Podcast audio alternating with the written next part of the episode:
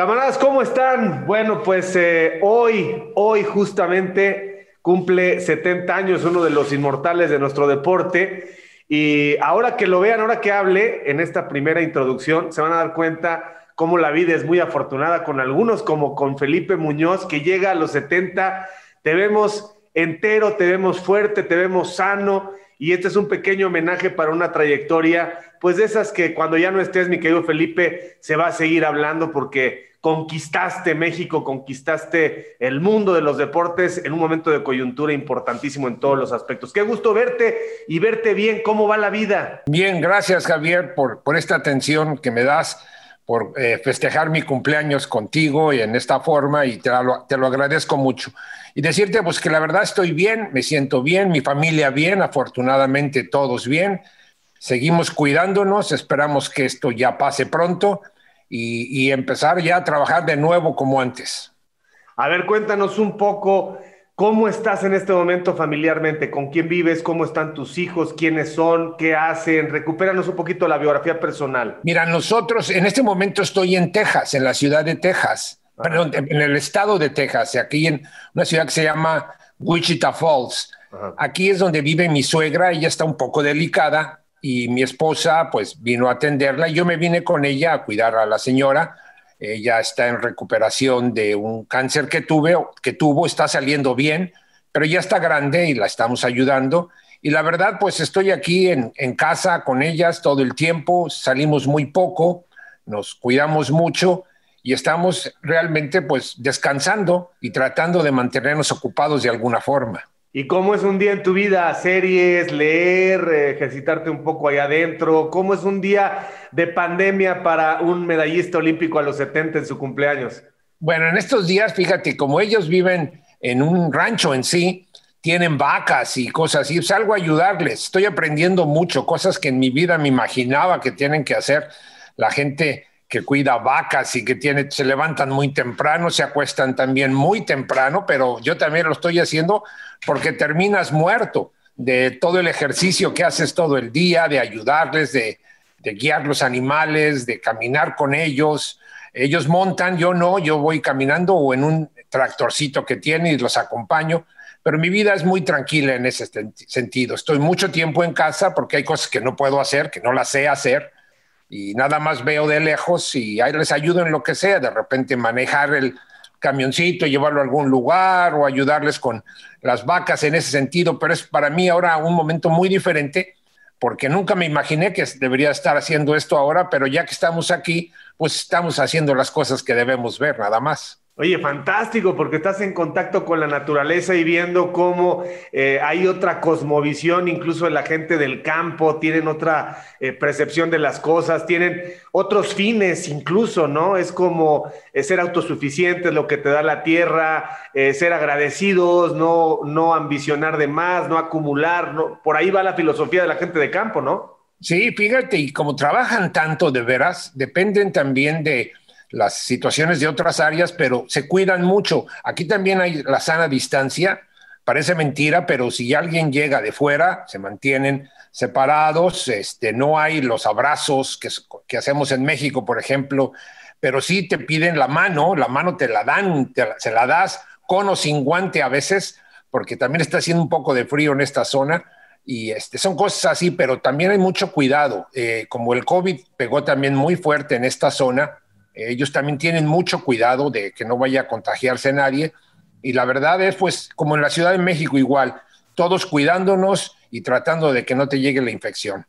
Oye, ¿y es un rancho ganadero exclusivamente o también siembran, también hay vegetales? Bueno, siembran la comida de las vacas, que Ajá. sí, es lo que más que, que, lo que hacen es la comida de las vacas. Son de esas vacas angus, esas toros, gran, esas grandotas negras, que parecen de los toros de Lidia de repente, pero son mansitas, porque si tú llegas y ves un animal de ese tamaño y sí te impone, pero a, a, se van de ti, no, no, no te atacan. Si fueran como un toro de lidia de los que estamos acostumbrados a ver en México, Ajá. son de ese tamañote y así de fuertes, pero no, son, son mansitos en este sentido. Se van, si no los atacas, si no los afectas y si no se sienten con miedo, preferible se van. Oye, a ver, ¿y tus hijos dónde están? ¿Y tienes nietos ya? Felipe, seguro sí.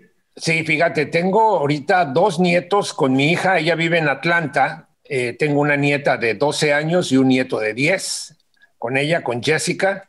Este, con mi hijo Donald, el mayor, tengo una, una nieta de 3 años, ella vive en la Ciudad de México, ellos viven en la Ciudad de México y están esperando ya otro, otra niñita que debe de llegar ahora en abril. Esperemos que llegue también todo bien.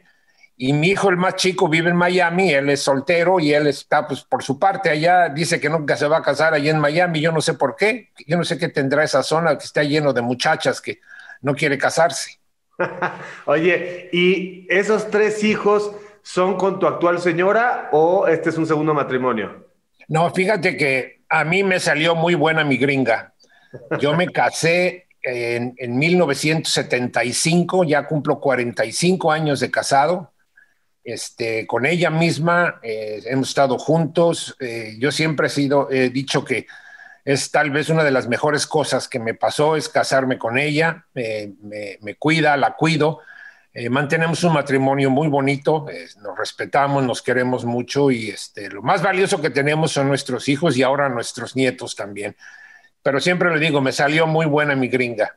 Oye, pero bajo la mentalidad de ellos, eh, a ver si, si lo comparten. Nosotros somos, los latinos, los mexicanos, somos muy muéganos, siempre pegados a los hijos, siempre pegados a los hermanos, a los primos, a los papás, incluso hasta donde se puede. Y ellos tienen, eh, no es que sea mejor o sea peor, pero es distinto, ellos tienen otra manera, ¿no? Es decir, a los 18 años cada quien tiene que volar, eh, siguen los vínculos, sigue el amor, pero cada quien tiene que hacer su camino. ¿No ha habido ahí un, choque como medio cultural? Fíjate que al contrario, yo creo que lo mejor de los dos mundos se conjugó con nosotros.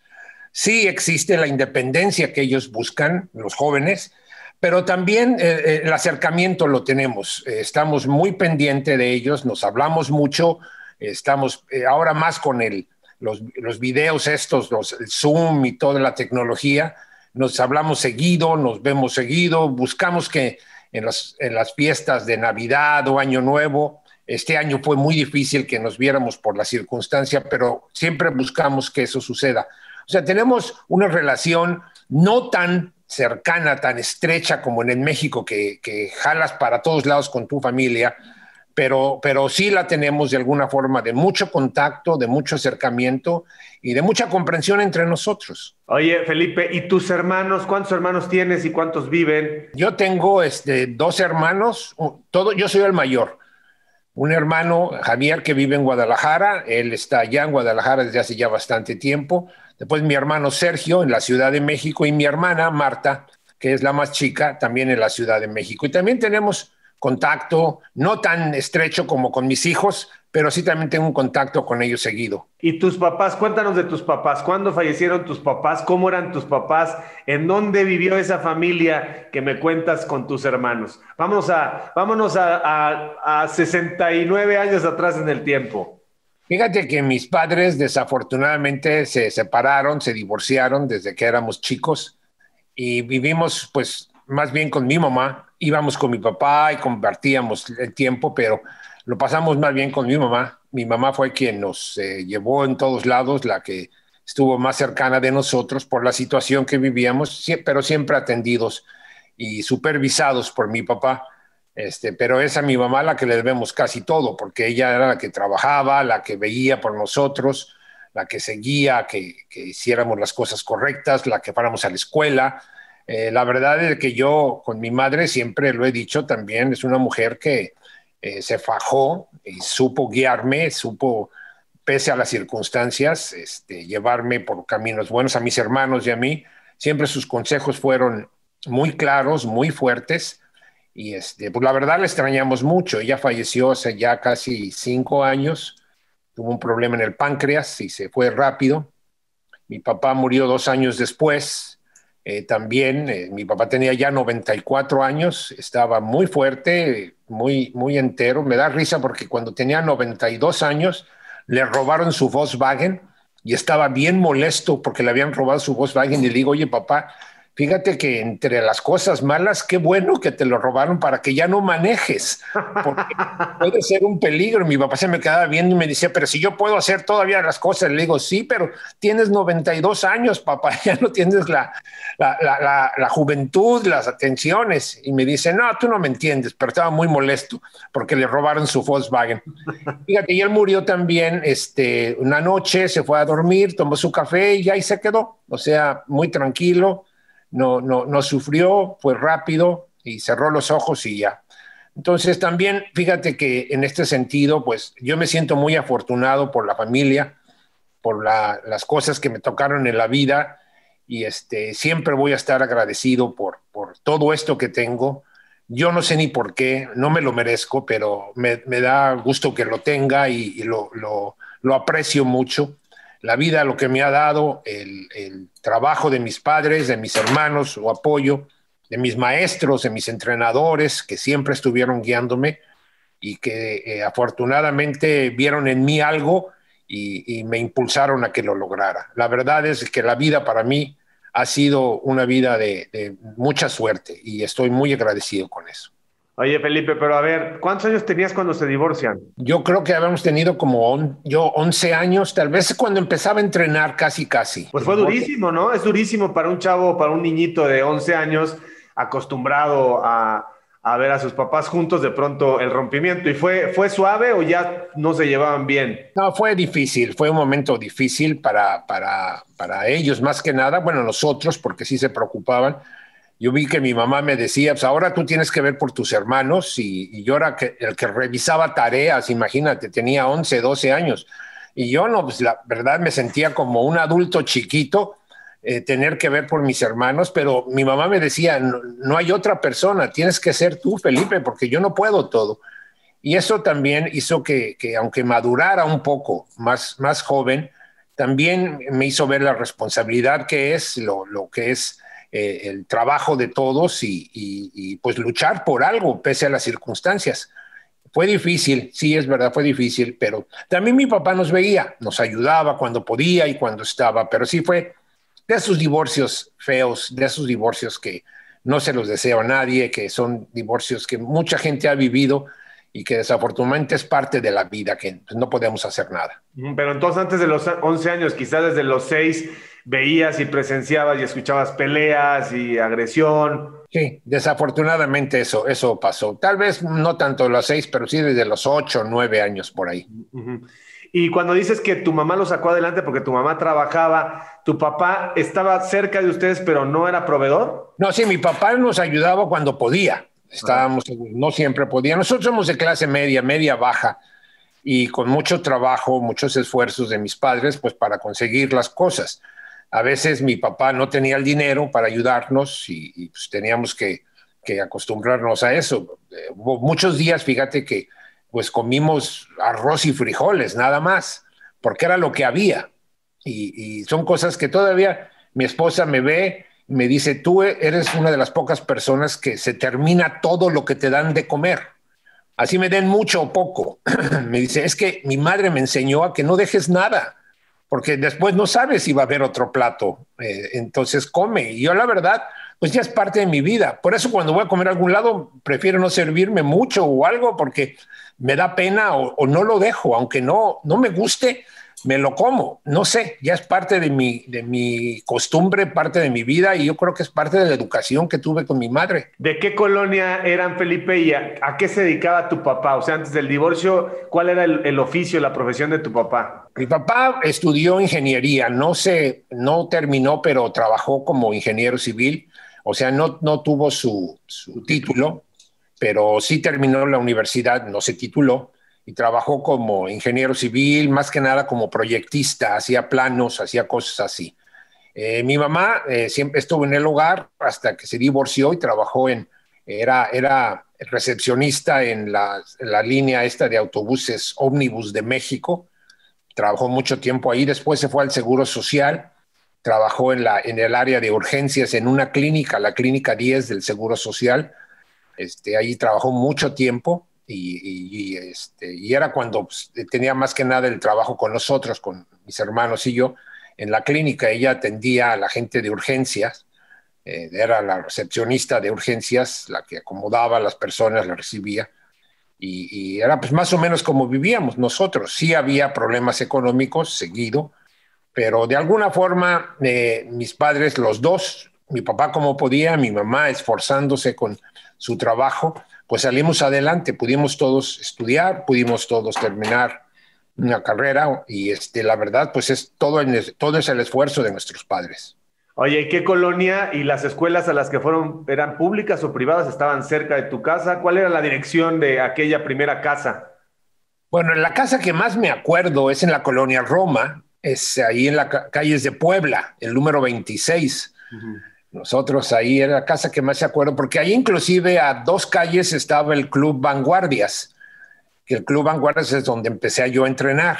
Ahí me, nos inscribieron gracias a que mi papá tuvo un momento de, economía positiva, nos pudo inscribir ahí. Y ahí fue donde empecé a nadar, en el Club Vanguardias, en la colonia Roma, en la Roma, es la Roma Norte, eh, cerca de, Avenida Chapultepec, y ahí vivíamos nosotros. Ahora es una zona casi como el centro, ¿no? Pero antes era más de, vivienda, era una zona más tranquila. Ahora está llena de comercio, está llena de gente por otras cosas pero ahí crecimos. Yo estuve un tiempo en el Colegio México, que estaba también ahí cerca. La educación de primaria fue con hermanos maristas. Nosotros este, ahí crecimos con hermanos maristas. Después, por cuestiones del divorcio y económicas, sí pasé a la escuela Miguel de Unamuno, que es una escuela pública, donde terminé la primaria, ahí cerca en la colonia Juárez. Y después, fíjate también por cosas curiosas, eh, no pude entrar a la secundaria 3, acepto que no estaba yo tan preparado para pasar el examen de admisión. Fue más que nada cuando los problemas del divorcio y la verdad no, no hubo mucha atención en ese momento. Y me inscribieron en una escuela particular, en la Isaac Ocho Terena. Ahí hice la secundaria y la preparatoria. Y esa es la escuela en donde se inició el movimiento del 68 o sea, yo también cuando estaba entrenando para los Juegos Olímpicos era parte de los muchachos que estaban iniciando, no, no era del grupo de manifestantes porque siempre me cuidé mucho en ese sentido de no estar este, en, cosas que no me correspondían directamente porque estaba yo ocupado preparándome para los Juegos Olímpicos, pero, pero mi escuela fue de las que inició el, el movimiento que todavía lo recordamos cincuenta y tantos años después. Pero entonces no eras activista, pero el movimiento eh, te gustaba, o sea, lo sentías, o sea, creías que, había que cambiar las cosas desde el punto de vista de, la efervescencia estudiantil, había que, había que modificar el estatus. Sí, claro, o sea, lo vi, mis compañeros eh, me platicaban y yo mismo lo vi, vi que sí había abuso de las autoridades. Eh, sobre los estudiantes, vi que había razón para quejarte, había derecho para hacerlo, eh, y sí vi todo ese abuso y claro, no participé directamente porque inclusive los mismos maestros que sabían que estaba yo ya concentrado en el Comité Olímpico, que estaba preparándome para los Juegos Olímpicos, ellos me decían, no te metas, no te vayas a lastimar, vas a arriesgar este, tu carrera deportiva de tantos años por, una situación que, este, aunque sea muy justa, bien la puedes este, tú evadir, porque de todos modos no vas a hacer el cambio para nada, una sola persona. Entonces me, me, me, guiaron para el otro lado, pero te digo, lo veía yo seguido, sí, mm. platicaba, porque eran las cosas que se ven en la escuela. En esos momentos el, el problema era no solamente este, en los estudiantes, eran maestros, eran padres de familia, era mucha gente. Entonces era una situación muy tensa y muy difícil que se vivió.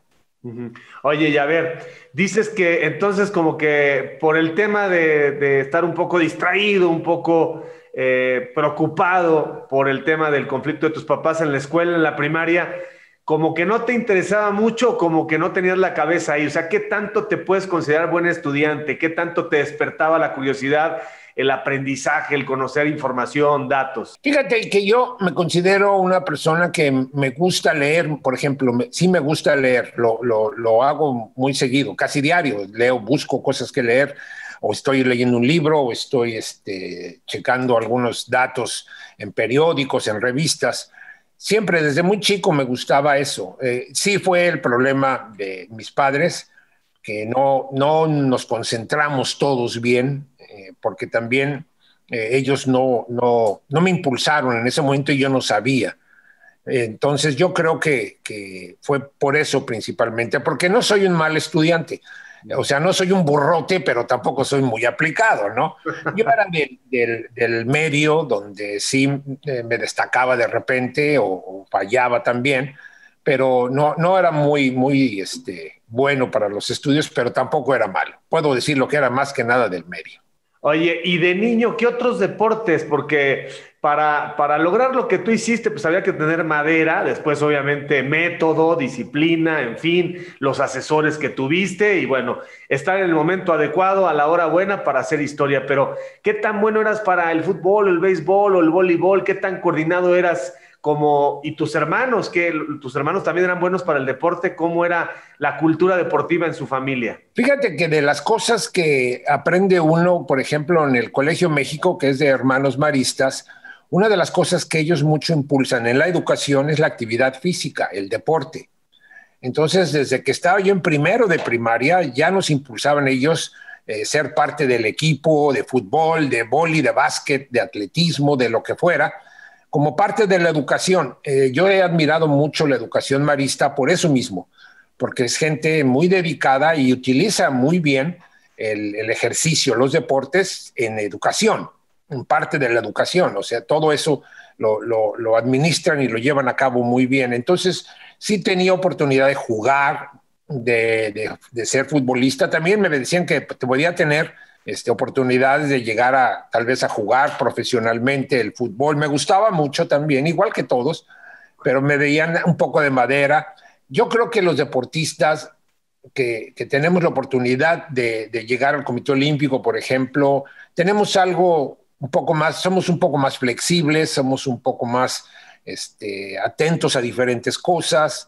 Eh, yo creo que eso te ayuda mucho cuando ya te dedicas a una sola cosa, al alto rendimiento, porque pues sí necesitas, este, aparte de la disciplina, de, la responsabilidad y todo eso, de, saber reconocer lo que es el deporte, el ejercicio y, y te mantienes de alguna forma. Te digo, la flexibilidad es importante en todos los deportes. Y yo ya la tenía cuando llegué yo a empezar a nadar y gracias al impulso que tuve en las escuelas y a mis padres también que me impulsaban mucho en eso. Yo creo que eso también te ayuda para que puedas tú lograr tus metas cuando buscas ser este, de alto rendimiento. O sea que también con, el, con la pelota eras un crack, en, en, la cancha con los maristas destacabas con el balón. No, no, no destacaba, pero sí jugaba bien, o sea, sí me escogían. Ya ves que de repente cuando estás en la escuela escogen a este primero, no era el de los últimos, ni tampoco era de los dos, tres primeros, pero sí luego, luego seguía. Y así estaba yo en la selección y sí llegué primero en la selección de los, de los chicos, después de los medianos y ya no llegué a los grandes porque ya no salimos de la escuela. Pero sí estuve en selecciones de, la, de la escuela para jugar contra otros equipos. ¿Y tu padre también hacía deporte? O sea, la inspiración en temas de deporte viene de tu papá o no hacía nada de deporte. ¿De dónde viene? ¿Sí? ¿Sí hacía? Sí, mi papá jugó fútbol también. Él llegó inclusive a estar en las fuerzas básicas del América. Él jugó un tiempo, no, no llegó a, a, a, pues a salir a jugar ya, a jugar directamente, pero sí jugó en las fuerzas básicas. También nos impulsó mucho la actividad deportiva. Íbamos al fútbol cuando podía, nos llevaba. Este, eh, él, él es Chiva, él, él, nació en Guadalajara, siempre fue Chiva. Yo a mí me gustó el América. Y yo creo que fue porque una vez eh, alguien llevó a unos jugadores a la primaria del América, un señor que se llamaba Juan Bosco, todavía me acuerdo. Uh -huh. Era defensa del América. Sí, sí y lo vimos todos los niños que se había ido allí, eh, alguien lo había llevado, la verdad no recuerdo bien, pero todos nos, nos, dio su autógrafo, platicó con nosotros y desde ahí yo creo que me hice americanista, gracias a ese señor, porque me gustó seguirlo, lo iba a ver, lo veía de repente cuando mi papá nos llevaba a verlo al fútbol, cuando jugaba, se jugaba en CEU, podíamos ir a verlo y me gustaba mucho este, eh, los colores de la América y todo. Yo creo que me hice americanista por eso. Y, y, todavía, ¿eh? Todavía soy americanista. Uy, algún defecto debías de tener, mi querido Felipe. ya sabes que yo soy cruzazulino de esos que tienen pasión por los perdedores y por el dolor, pero bueno, ahí seguiremos. Yo creo que eres tú y otros cuatro más que conozco. sí, seguro que sí. Oye, a ver, este contacto con la natación, eh, la natación a todos nos hace nadar de niños, ¿no? Eh, en albercas públicas o privadas, por el tema de, bueno, pues cuando vayas a una alberca, no te vayas a ahogar para poder ir al mar. O sea, primero nadar es un tema de sobrevivir, ¿no? Y en México, en mayor o menor medida, pues las, las escuelas eh, de natación se volvieron muy selectas, muy difícil que la, población en general pueda acceder a una alberca, pero, pero hay esfuerzos en las delegaciones y sobre todo en distintos lugares de la República Mexicana. Pero en tu caso en particular, ¿cómo es esa conexión con la natación? Por lo que me dices, puedo deducir que la alberca y esa soledad y esa eh, manera de entrar en contacto contigo mismo también era una forma quizá de evadirte por el momento que estabas viviendo como, como niño y después ya te fuiste apasionando y te fuiste dando cuenta que eras muy bueno. Así fue el proceso, más o menos platícalo, por favor. Fíjate que fue muy similar, así como lo dices. La natación es para cierto tipo de personas que sí, somos solitarios en ese sentido, porque pasas tiempo solo, hablas contigo, platicas contigo en el agua, es una actividad física de, pues individual, 100%, y sí te hace de alguna forma separado, te hace muy individualista. Eh, yo tuve la oportunidad, te digo, empecé en el Vanguardias, pero después me fui al Seguro Social. El Seguro Social, yo siempre he dicho, es una institución tan fuerte, tan respetada en el mundo, tan admirada, que lógico, el Seguro Social se dedicaba a atender gente en hospitales, para que no se enfermara o para curar gente, pero empezaron a hacer programas para que no se enfermara la gente. Y esos programas, fíjate, fueron o son tan buenos que eh, hicieron deportistas sanos. Y el programa fue tan bueno que hasta campeones olímpicos salieron del esfuerzo que hizo el Seguro Social. Siempre he admirado al Seguro Social por eso, porque, pues, te digo, su función era diferente. Sin embargo, fueron tan buenos en sus prevenciones de enfermedad que hasta campeones olímpicos hicieron. Y, eso es una cosa que debemos reconocer del Seguro Social, que es gratuito que es la forma para poder este, inscribirte. Ah, ahorita últimamente ha fallado un poco sus servicios deportivos, todavía están ahí, pero no eran como antes. Y, esto te digo, ocasionó que también en México haya ahora otro tipo de, programas gratuitos en las delegaciones, en los estados, en los municipios, ya hay albercas, eh, ya hay más desarrollo de gubernamental en beneficio de los deportistas. No, no, no como fue antes, ¿eh? o sea, sí quiero ponerlo claro, al menos en la Ciudad de México, pero en los estados, en, los, en provincia, ha crecido mucho las actividades deportivas. Ya antes, eh, antes se centralizaba, tú eres joven para, para saberlo, pero casi todo el deporte de México se centralizaba en la Ciudad de México. Y ahora no, ahora está separado, está fortalecido como ya, como la nación, como es. Antes el, deporte nada más estaba aquí en, la Ciudad de México y era el único lugar donde podías tú hacer algo. Y ahora ya, pues los mejores deportistas ya no son de la Ciudad de México, ya son de Jalisco, ya son de Nuevo León, de Baja California, de Mérida, de Yucatán, de Veracruz. O sea, ha crecido ya mucho esto que afortunadamente ya se puede tocar, pues más, más gente con más oportunidades que se perdían porque no tenían ese tipo de oportunidades. Y empiezas a nadar y empiezas a mejorar los tiempos y a ver, platícanos esta conexión con eh, Nelson Vargas, o sea, el grupo multidisciplinario, ¿cómo empiezan eh, a, ver que hay talento y cómo encauzar el talento? ¿Y cuánto tiempo llevó? Pero además, eras un mocoso, eras un mozalbete, eras un chavo que tenía que abstraerse de las fiestas, del entorno social, eh, de los amigos, o sea, era una vida como de, sacerdote, ¿no? A la natación todo el tiempo. Ganas la medalla este, antes de la mayoría de edad. Fíjate que todo esto se debió primero a la oportunidad que tuvimos nosotros en México de que se lograran los Juegos Olímpicos en la Ciudad de México. Eso fue, pues, de alguna forma un, momento histórico, pero muy importante para mí porque llegó en la edad y, en el lugar correcto para mí. O sea, llega cuando los Juegos Olímpicos iban a ser en mi ciudad, ya ni siquiera en mi país, en mi ciudad. Siempre lo digo de chiste, pero es de, de veras. Los Juegos Olímpicos, la alberca olímpica después la hicieron a 10 calles donde yo vivía, porque primero vivimos en la colonia Roma, pero nos fuimos a la colonia Narvarte, a 10 calles de la alberca olímpica.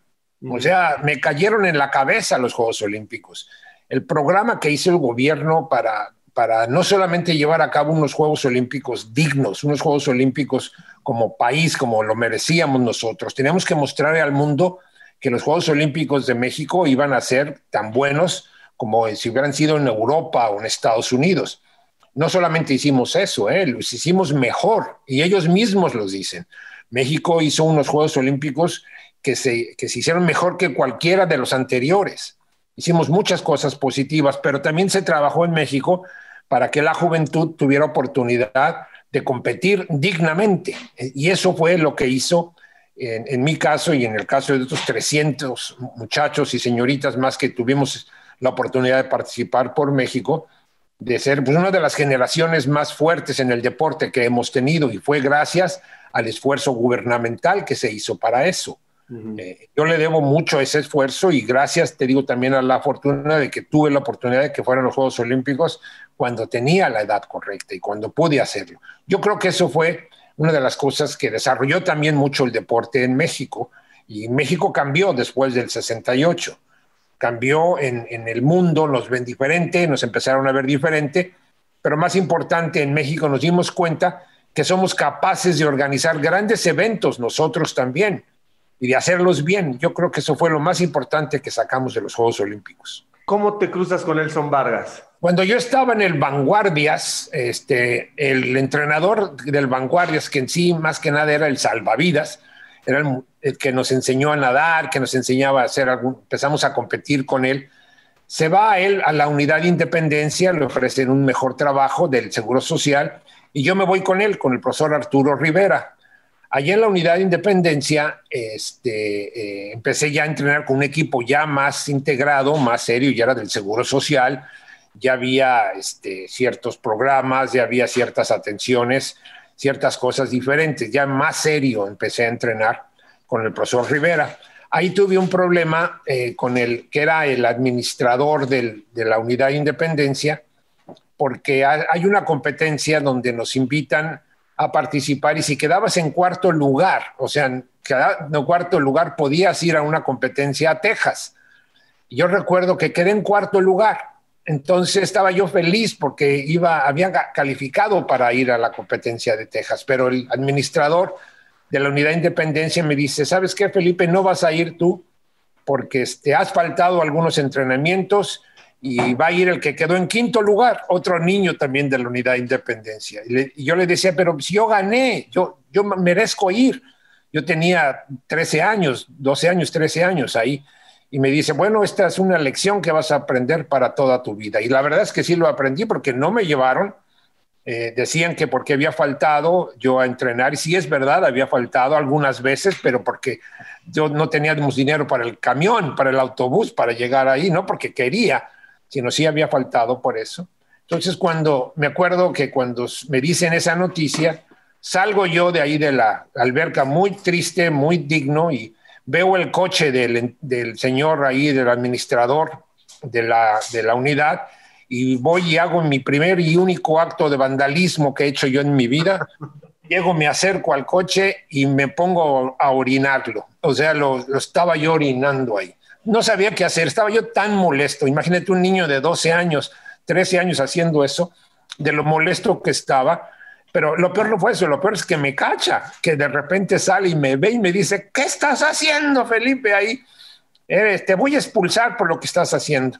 Yo recuerdo que le dije, no me expulsa porque yo ya no estoy en esta escuela, ya no estoy en este club, porque aquí hay gente tramposa que no quiere ayudar y yo ya me voy. Y me fui, o sea, me salí de ahí muy digno después de que le dejé el coche mojado y yo salgo todavía con las manos mojadas, haciendo, limpiándome de mi acto vandálico que había yo ocasionado y me fui a la unidad Morelos con Nelson Vargas.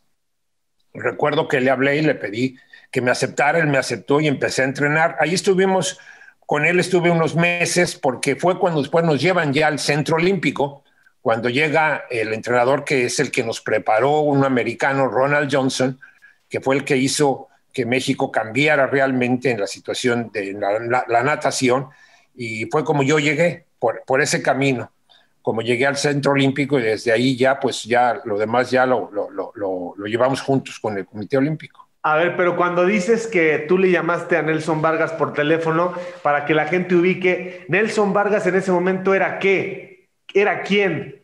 Él era el entrenador de la unidad Morelos. O sea, era, era lo mismo que era el profesor este, Arturo Rivera de la unidad Independencia, pero cuando me salgo de la unidad Independencia por lo que me habían hecho, este, le hablo a él y él, le digo, profesor, eh, me gustaría venir a entrenar con usted. Sí, vente y me fui a entrenar con él.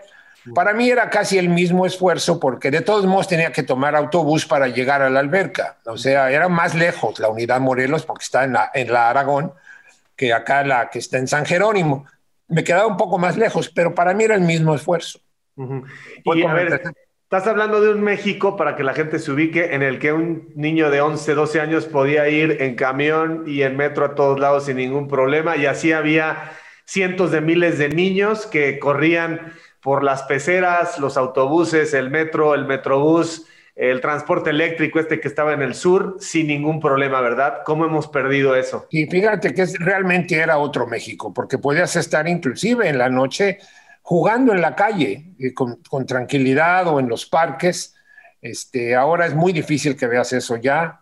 Eh, podías tomar tu camión, tu autobús, yo no tenía ningún problema era, tenía 12 años, te digo, ya tomaba mis autobuses, como cualquier otro, y no era el único, como bien lo dices, éramos varios niños que ya teníamos ese tipo de, de costumbre y movimiento, pero, pero sí, era otro México en ese entonces. Porque el metro de qué año es, Felipe? A ver, ya dudé. El metro llegó en el 67. Ok. El metro en el 67, ok.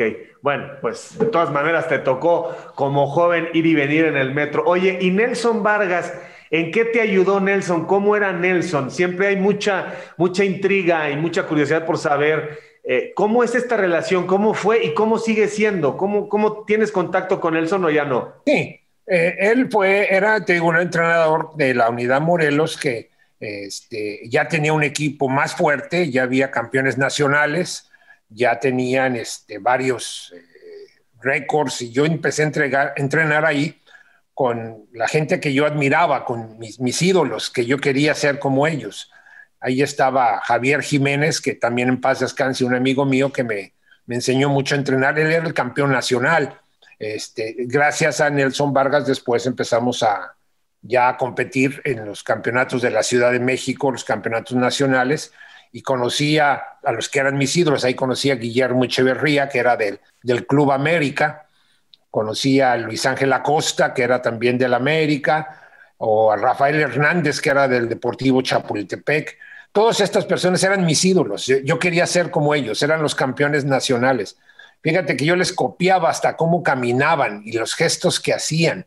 Yo quería ser como ellos. Cuando, cuando empiezo a competir contra ellos, me daba risa porque me decían, yo me les quedaba viendo y veía que movían los brazos y hacían ejercicios, que no saben ni por qué. Y yo los hacía igual y mis amigos me decían, ¿qué estás haciendo? Le dije, pues estoy haciendo lo que hacen ellos y si ellos ganan haciendo eso, pues a lo mejor a mí también me va a ir bien. Me decían, ah, porque ya me decían el tibio y me dice, aparte de tibio, estás loco, estás copiándole a gente otras cosas, pero, pero eran mis ídolos, yo quería ser como ellos, o sea, realmente los observaba, los buscaba, platicaba con ellos para que me dieran consejos. Todos, afortunadamente, muy buena gente, todos me veían con una sonrisa este, y me decían, mira, échale ganas aquí, ten cuidado acá. O sea, sí me ayudaban mucho. Siempre los admiré mucho. Imagínate a tal forma que cuando llegó el momento que les gano en el torneo selectivo para ir a los Juegos Panamericanos en el 67, cuando por primera vez, primera vez les gano, yo recuerdo que estaba en la alberca y tenía hasta, hasta pena. O sea, les había ganado a mis ídolos yo les quería pedir perdón, fíjate, estaba yo que no sabía qué hacer porque me sentía de alguna forma que había pasado algo. Estaba feliz porque había ganado el primer lugar, mi derecho a ir a los Juegos Panamericanos, pero me sentía de una forma muy, muy curiosa, o sea, con sentimientos encontrados. Le había ganado a mis ídolos, pero, pero mis ídolos, mis amigos. Recuerdo que ellos llegaron al alberca, al carril donde yo estaba, a felicitarme. Y, te digo, eso me, hizo sentir raro, muy, muy raro. Oye, a ver, y hay mil versiones que la gente los escuche en tu cumpleaños 70, de por qué lo del tibio, ¿no? Han inventado cualquier cantidad de versiones. ¿Cuál es la real del apodo? ¿Quién lo puso y por qué? La real fue cuando yo llegué a la unidad de Independencia, ahí a entrenar. Eh, el agua estaba de veras muy fría ese día, era un día, había llovido fuerte y estaba muy fría.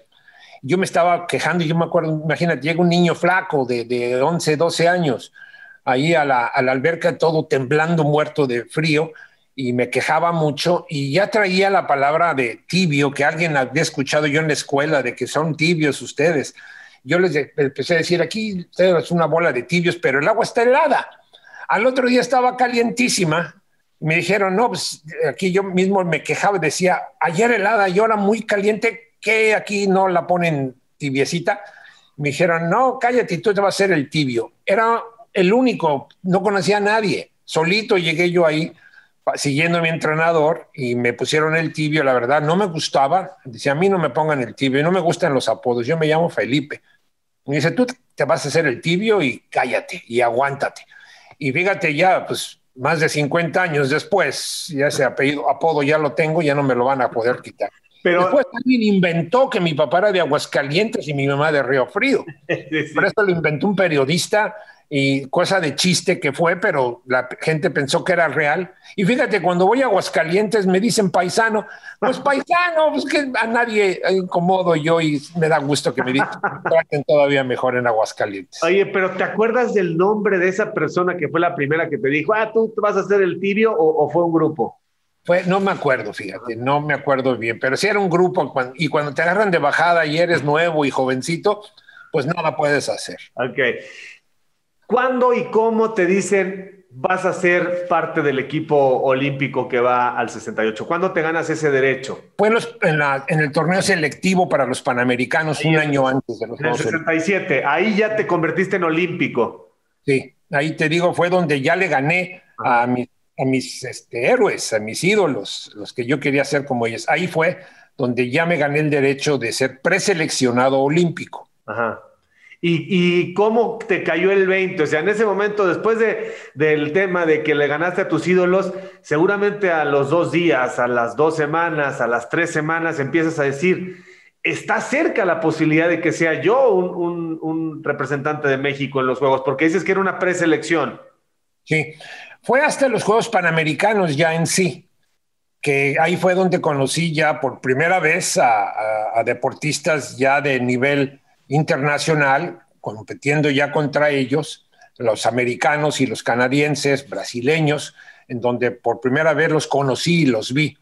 Y fue donde empecé a sentir que pues no estaba tan lejos de ellos, que, la verdad podía yo superarlos, que si entrenaba y hacía las indicaciones que Ronald Johnson, que fue el que nos guió, que fue el que nos llevó por ese camino, que nos aclaró y me decía, mira, el campeón se llama Brian Job de Estados Unidos pero él es muy similar a ti.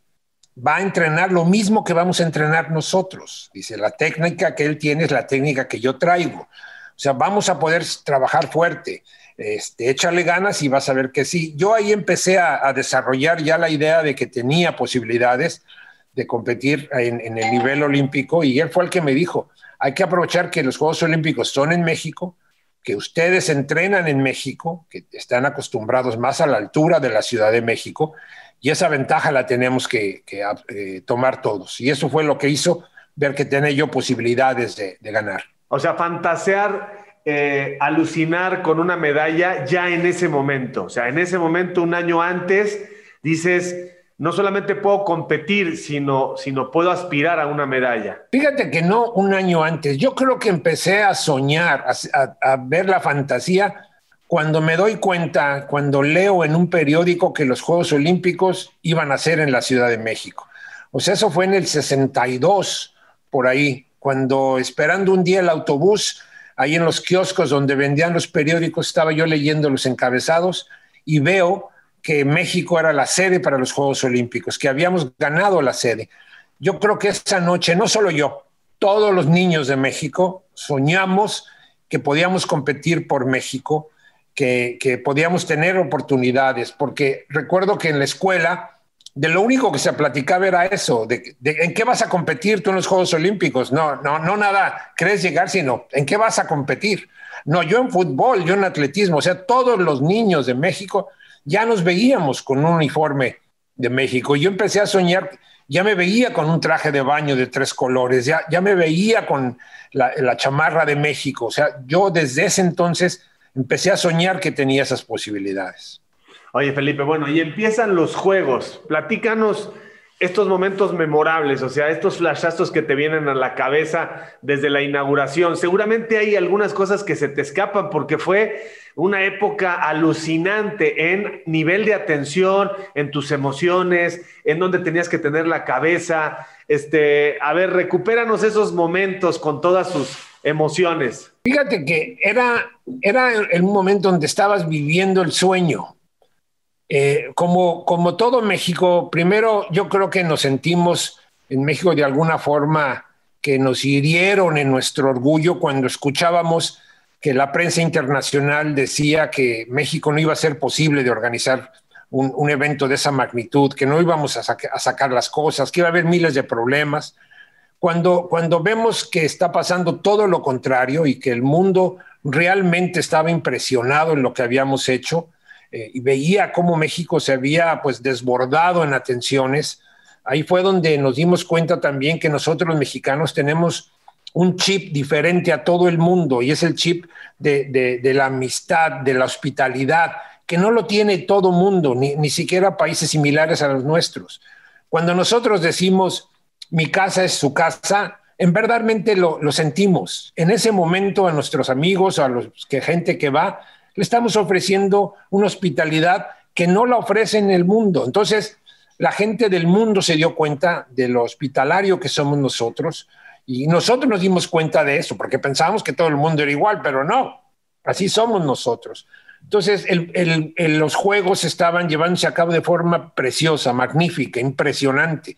No, no, no escuchábamos más que buenas palabras de todo el mundo sobre esto. Yo me sentía muy orgulloso, al igual que todos, por lo que, lo que estábamos haciendo y mostrar que sí podíamos de las instalaciones olímpicas que eran impresionantes, las mejores del mundo en ese momento, cómo se quedaban las gentes con la boca abierta y decían qué preciosa alberca, el estadio, las instalaciones de Cuemanco, de, de cualquier lado, o sea, preciosas todas, y que nos dijeran, bien por México, bien muchachos, bien por México. Entonces, la verdad, yo me sentía muy bien. Y teníamos también que mostrar que podíamos ser este, capaces de ganar medallas y estábamos en eso. Recuerdo la primera oportunidad que tuvimos casi de ganar una medalla de oro con el sargento Pedraza, que llega en tercer lugar al estadio, alcanza el segundo lugar y ya no pudo alcanzar al primero. Nos quedamos con la medalla de plata muy cerca de ganar la de oro. Después, otra medalla, también nos quedamos con la de plata con Pilar Roldán en esgrima, en donde perdemos por un toque con, con la Bielorrusia o la de la Unión Soviética, también nos quedamos muy cerca. Y es cuando llega mi oportunidad de, de ya de competir y de, y de, ganarle a los, curiosamente, los dos que nos habían ganado con Pedraza y con Roldán eran de la Unión Soviética. Y el campeón del mundo que yo compito era de la Unión Soviética. O sea, al menos pudimos sacar una de, de tres contra, contra Kosinski y, vienes del quinto lugar este, para cerrar de manera espectacular los últimos 25 metros y, tocar eh, la gloria olímpica con, con, esa medalla de oro única, irrepetible. Eh, me da mucha pena decirlo, Felipe, pero ni los bisnietos de tus bisnietos volverán a ver una medalla de oro para México en la natación. Yo espero que no la verdad, miren, en México hay mucho talento, mucho talento, gente que, que, lo sé, que puede ser campeones olímpicos. Nada más que nos han fallado muchas cosas. Eh, no han tenido la oportunidad, no ha, no ha existido. Por ejemplo, ahorita eh, yo me quejo mucho de la Federación Mexicana de Natación, que no está haciendo bien su trabajo, que, que bien puede ayudar para, para, ese talento que tenemos. Están, ahorita tenemos, fíjate, 16 a 20 muchachos con posibilidad de calificar a los Juegos Olímpicos. Calificar a Juegos Olímpicos es, es tan difícil, es, te conviertes en de los mejores del mundo. O sea, estás en los mejores 20, 25 del mundo si calificas y estamos muy cerca y no les estamos ayudando. De alguna forma están solos. Sus entrenadores, sus padres son los que están este, pues, haciendo el patrocinio de los, de los gastos que se tienen que hacer cuando debe haber un gobierno estatal, un gobierno federal que más les ayude y una federación que realmente trabaje, que no lo está haciendo. Esto me duele mucho, porque si seguimos así, de veras, no vamos a ver medallas olímpicas. Por eso te lo digo.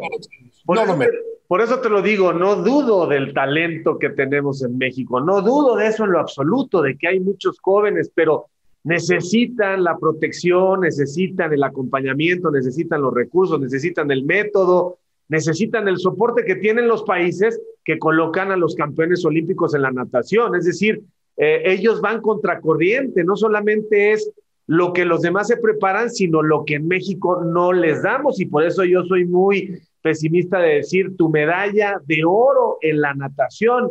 Yo no sé si incluso volviéndose a hacer unos Juegos Olímpicos en México podría darse. Entiendo que se puede estar más cerca, pero por eso lo tuyo ahí queda eh, como una de las páginas doradas. Pero a ver, no te quiero quitar ese momento. Platícame, ¿cuántas, cuántas fases eliminatorias antes de la final pasaste? Y en esa final, eh, eh, relátanos por favor con todo el detalle y sin ninguna prisa lo que viviste en la final. Fíjate que en ese entonces nada más había eliminatorias y finales. Ajá. Las eliminatorias fueron un día antes, el, fue el, lunes 21 de octubre, me acuerdo, fue un día antes la eliminatoria, este, yo tuve la fortuna de nadar el último hit clasificatorio, eh, califiqué en primer lugar, ahí ya empezó todo el mundo a sorprenderse de que sí podía yo hacer algo, si calmaba los nervios, si podía yo hacer algo. El mismo entrenador, Ronald Johnson, es el que me decía, tu mayor o, este, dificultad, tu mayor obstáculo eres tú. Si tú logras calmarte y si logras eh, hacer las cosas que yo te digo, nos va a ir bien. Siempre me decía eso, tú obedéceme y nos va a ir bien. Hay que hacer las cosas tranquilo, hay que pensar en, la competencia y no, no salir a todo, por ejemplo. Recuerdo que cuando terminó las eliminatorias, el, mismo lunes, eh, salí yo con mi, toalla, mi, uniforme a platicar con mi entrenador Johnson y Johnson me dice, vámonos rápido, es que ya se va el camión vámonos rápido. La verdad me llamó mucho la atención eso de que todavía estaba yo cansado, mojado, porque había salido apenas de las eliminatorias y él ya me estaba llevando para regresar a la villa. Ya cuando estábamos en el autobús le dije, oiga, coach, pero ¿por qué tanta prisa? O sea, podríamos haberlo hecho más tranquilo. Y me dice, mira, es que hay mucha prensa, quiere hablar contigo y quiere hablar conmigo. yo creo que esto no, no es bueno porque nos va a poner nerviosos a los dos. Dice, mejor vámonos ya y más tranquilos. Le digo, ah, pues está bien. No vi a la prensa ni nada, porque al otro día me lo reprochó mucho la gente. Me decía la prensa, oye, te negaste una entrevista. Le digo, perdón, pero yo ni sabía que quieran ustedes hablar conmigo. A mí mi entrenador me llevó luego, luego, y fue cuando Johnson dijo, sí, es que no quería que se pusiera más nervioso de lo normal. Me ayudó, ¿eh? Sí, pero los nervios los tienes encima. Porque al otro día la final era la última competencia del día. O sea, era a las siete, casi las ocho, siete cincuenta y tantos. Porque de las cosas que el, que el mundo estaba impresionado con México es que éramos exactos a la hora de las competencias. Como son los Juegos Olímpicos ahora, tú los conoces, que son a la hora que dicen. Pero en ese entonces no había computadoras, no había nada. O sea, nadie había hecho lo que hicimos nosotros de hacer la competencia a la hora que decía el programa. Exacto y cuando sabía que me tocaba a las 7.56, iba yo a estar parado en el banco de salida, a las 7.56 ahí estaba. O sea, fue muy exacto todo eso. Y recuerdo que la gente pues decía, qué, qué exactos son los mexicanos, o sea, cómo lo están sacando. Ahora te digo, es muy normal, pero en ese entonces no lo era. Era, te adelantabas o te atrasabas, pero no era tan exacto. Entonces recuerdo que Johnson me dice, a esa hora de este día 22 de octubre, va a ser el mejor día de tu vida, me decía, porque de tu vida deportiva, porque vamos a hacer las cosas correctas.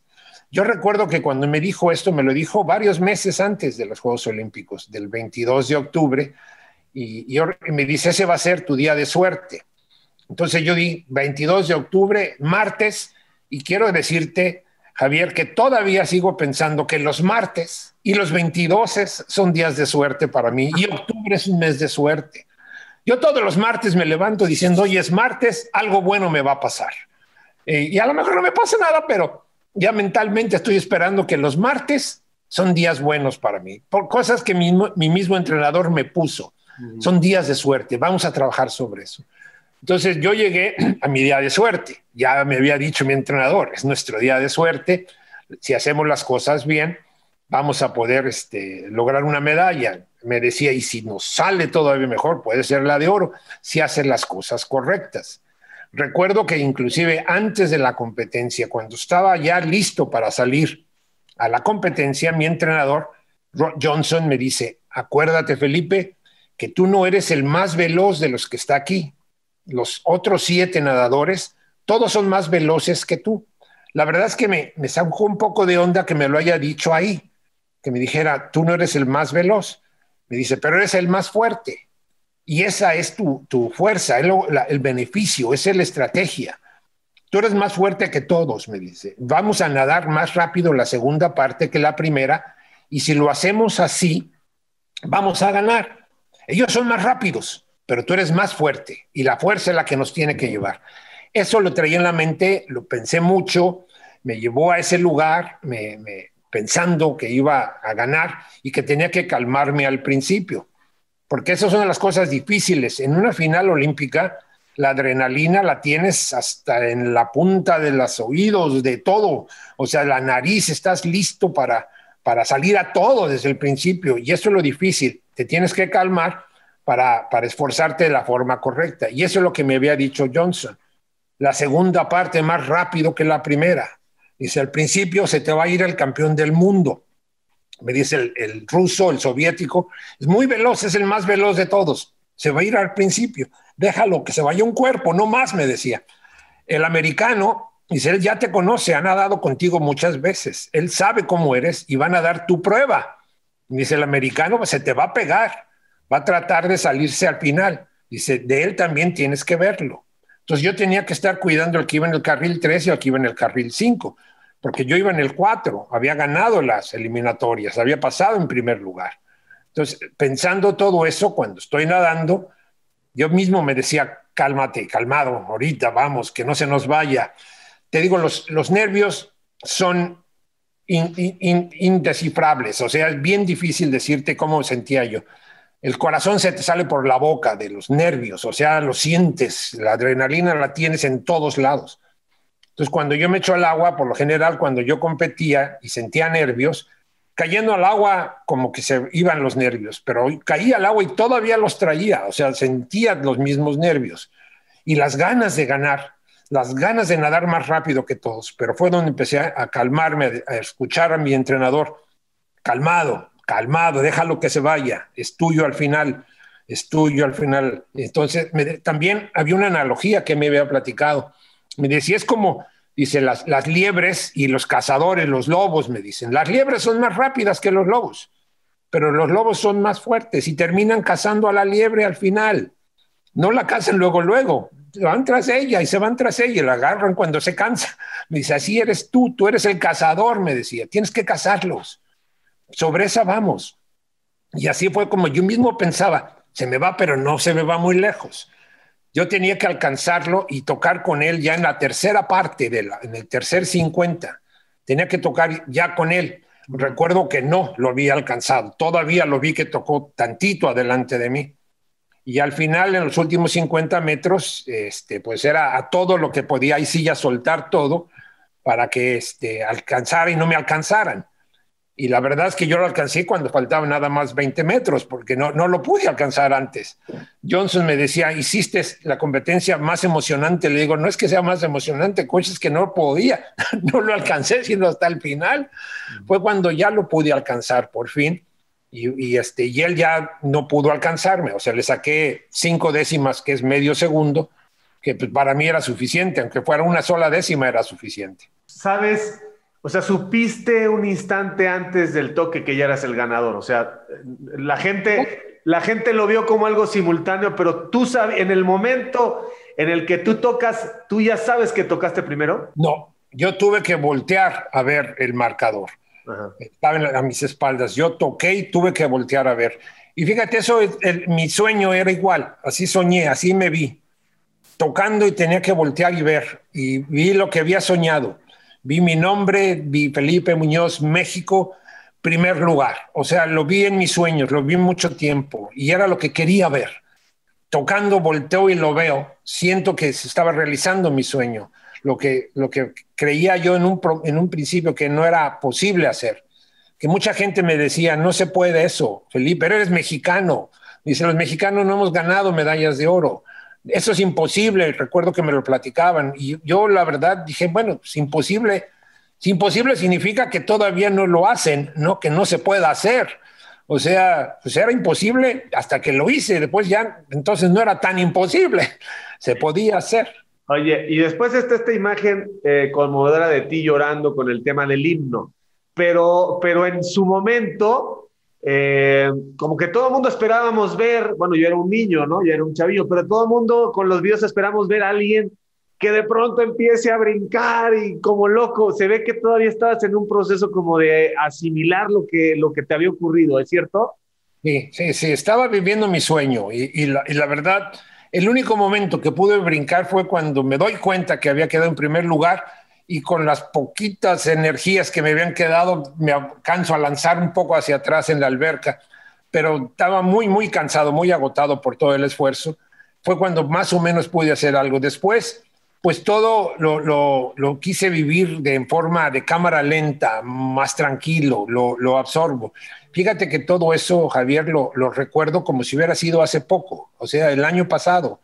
Lo recuerdo, lo, tengo en la mente muy vivo. Eh, son momentos tan intensos, son momentos tan fuertes que uno vive que los tienes bien pegados en tu mente, que, difícilmente se van de ti. Los eh, días siguientes, las semanas siguientes, el año siguiente, ¿cómo te cambia la vida? ¿Te vuelves un hombre reconocidísimo en México, un hombre invitado por el poder, todo el mundo quiere estar cerca de Felipe Muñoz, todo el mundo quiere la fotografía. Eh, y estas cosas no se planean, la vida llega y te pone en un lugar eh, muy elevado, no es, no es fácil mantener los pies sobre la tierra, no es fácil eh, sentirse superior a los demás. Cuéntanos eso, esa transformación del ser humano después de una medalla de oro en la natación. Mira de lo que estamos hablando, los, años que han pasado y nadie nunca más ha estado cerca siquiera de, finales, Felipe. Fíjate que sí son momentos difíciles. Este, afortunadamente, gracias a, mis entrenadores, gracias a mis padres, mis maestros también, que siempre me ubicaron, siempre me hicieron cálmate, o sea, no, no te sientas el hombre más importante de México porque no lo eres. cálmate, o sea, hay, una vida entera. Todavía quieres seguir nadando, todavía quieres seguir haciendo muchas cosas. Mi mamá fue principalmente la que más me ubicó en esos momentos. Recuerdo que ella me decía, mira Felipe, te colgaron la medalla de oro y esa también te colgaron la responsabilidad de tenerla. La medalla te la quitas y la pones en un cuadrito, pero la responsabilidad esa no te la vas a quitar nunca, esa la vas a tener siempre colgada. Y de la misma forma que tú veías a tus ídolos, que tú querías ser como ellos, ahora hay muchos niños que quieren ser como tú, que, te van a copiar hasta cómo caminas, como tú mismo me lo decías.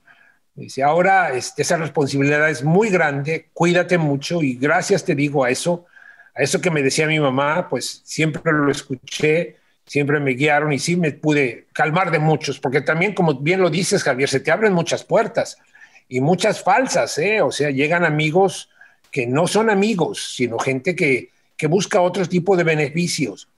Pero, pero si mantienes tus amistades, seguí con mis mismos amigos, amigos del deporte, amigos de la escuela, y todo eso me ayudó mucho. Lo que sí me cambió mucho, y lo, lo digo hasta de chiste, pero sí, sí me pasó, es de que antes yo no tenía ni novia, no tenía nada, nadie, las niñas no me hacían caso, nadie. Yo las invitaba a salir o algo y nada, me decían no, no. Después ellas solitas me empezaron a hablar. Entonces sí, sí me cambió un poco la vida. ¿eh? Yo, yo lo digo de broma, pero yo creo que hasta me hizo guapo, porque antes era feo, yo creo, porque no me hacían caso y ahora sí me hacen caso. Pero pues, te digo que también mi mamá, mis amigos, todos me ayudaron, me hicieron, no, pues mira, muchas veces ellas quieren nada más por, por, este, por estar con una gente que tiene fama, no por otra cosa. Y, y eso me ayudó mucho también. Sí, claro, aproveché mis momentos. ¿eh? Oye, y este, ¿te acuerdas de ese primer abrazo con tu mamá o con tu papá con la medalla? ¿Dónde fue y cómo fue? O sea, es ese primer momento de ustedes, ustedes son mis creadores, ¿no? Sí, me acuerdo mucho porque, como te decía, ves que estaban divorciados mis papás. Ah. Mi mamá consiguió boleto de un lado del, del estadio o del albergue, mi papá del otro, así como, como los del poli y los de la uni, estaban separados. Yo recuerdo que primero vi a mi mamá eh, cuando pude salir porque estaba del lado donde estaba la prensa de ese lado había ya conseguido un boleto hasta arriba, bien lejos, con mi tía, y pudo bajar y estar conmigo y le di un abrazo ahí muy, mucho tiempo, mucho, eh, lloramos juntos un ratito. Y este, sí me acuerdo mucho, mi papá fue después, ya cuando terminó todo lo de la prensa y todo, pues ya vi mi papá, pero porque él estaba del otro lado. Él había tocado boletos del otro lado, o él había conseguido boletos del otro lado. Eh, y, este, y, recuerdo mucho también el abrazo con mi papá y con mi mamá igual. Son muy significativos, muy, muy para mí, muy emotivos, momentos que, que, que los anhelas y que los guardas con mucho cariño. O sea que ni siquiera tú les diste boletos, ellos tuvieron que conseguirlos. Sí, afortunadamente no eran tan caros, porque los boletos de hasta arriba eran más accesibles. Los de hasta abajo sí, en Juegos Olímpicos siempre han sido caros pero sí los pudieron conseguir los dos. Me daba, me, daba mucho gusto de que los dos se los hubieran conseguido. Oye, Felipe, ¿y la relación con Johnson cómo continuó en el tiempo? ¿Hasta cuándo continuó? Y seguramente pues lo tienes en el corazón, ¿no? Bueno, con Johnson yo seguí entrenando aquí en México, eh, aproveché todo el, el, contrato que él también tuvo, que lo recontrataron, porque no lo hicieron con los entrenadores, con todos los que vinieron a Juegos Olímpicos ahí se perdió una inercia muy fuerte que tomamos, que lo hubiéramos continuado y nos hubiera ayudado mucho, pero Johnson fue de los pocos entrenadores que se quedaron un tiempo más, seguí entrenando con él, ahí yo tenía 17 años. Después ya este, una de mis metas era estudiar una carrera universitaria en Estados Unidos y este, logré becas, o sea, logré gente que me buscara y acepté la beca en Texas, aquí exactamente en el estado que estoy ahorita eh, fue que me ofreció la beca a la Universidad de Texas y pude estudiar, continuar entrenando y hacer una carrera universitaria. Y todo eso se lo debo al deporte, todo se lo debo a la natación, porque no lo hubiera conseguido de otra forma. O sea, soy sincero y muy agradecido con la vida por esto. ¿A Johnson cuánto tiempo continuó la relación? Bueno, yo lo veía seguido cada vez que venía a México en las temporadas de descanso, de vacaciones.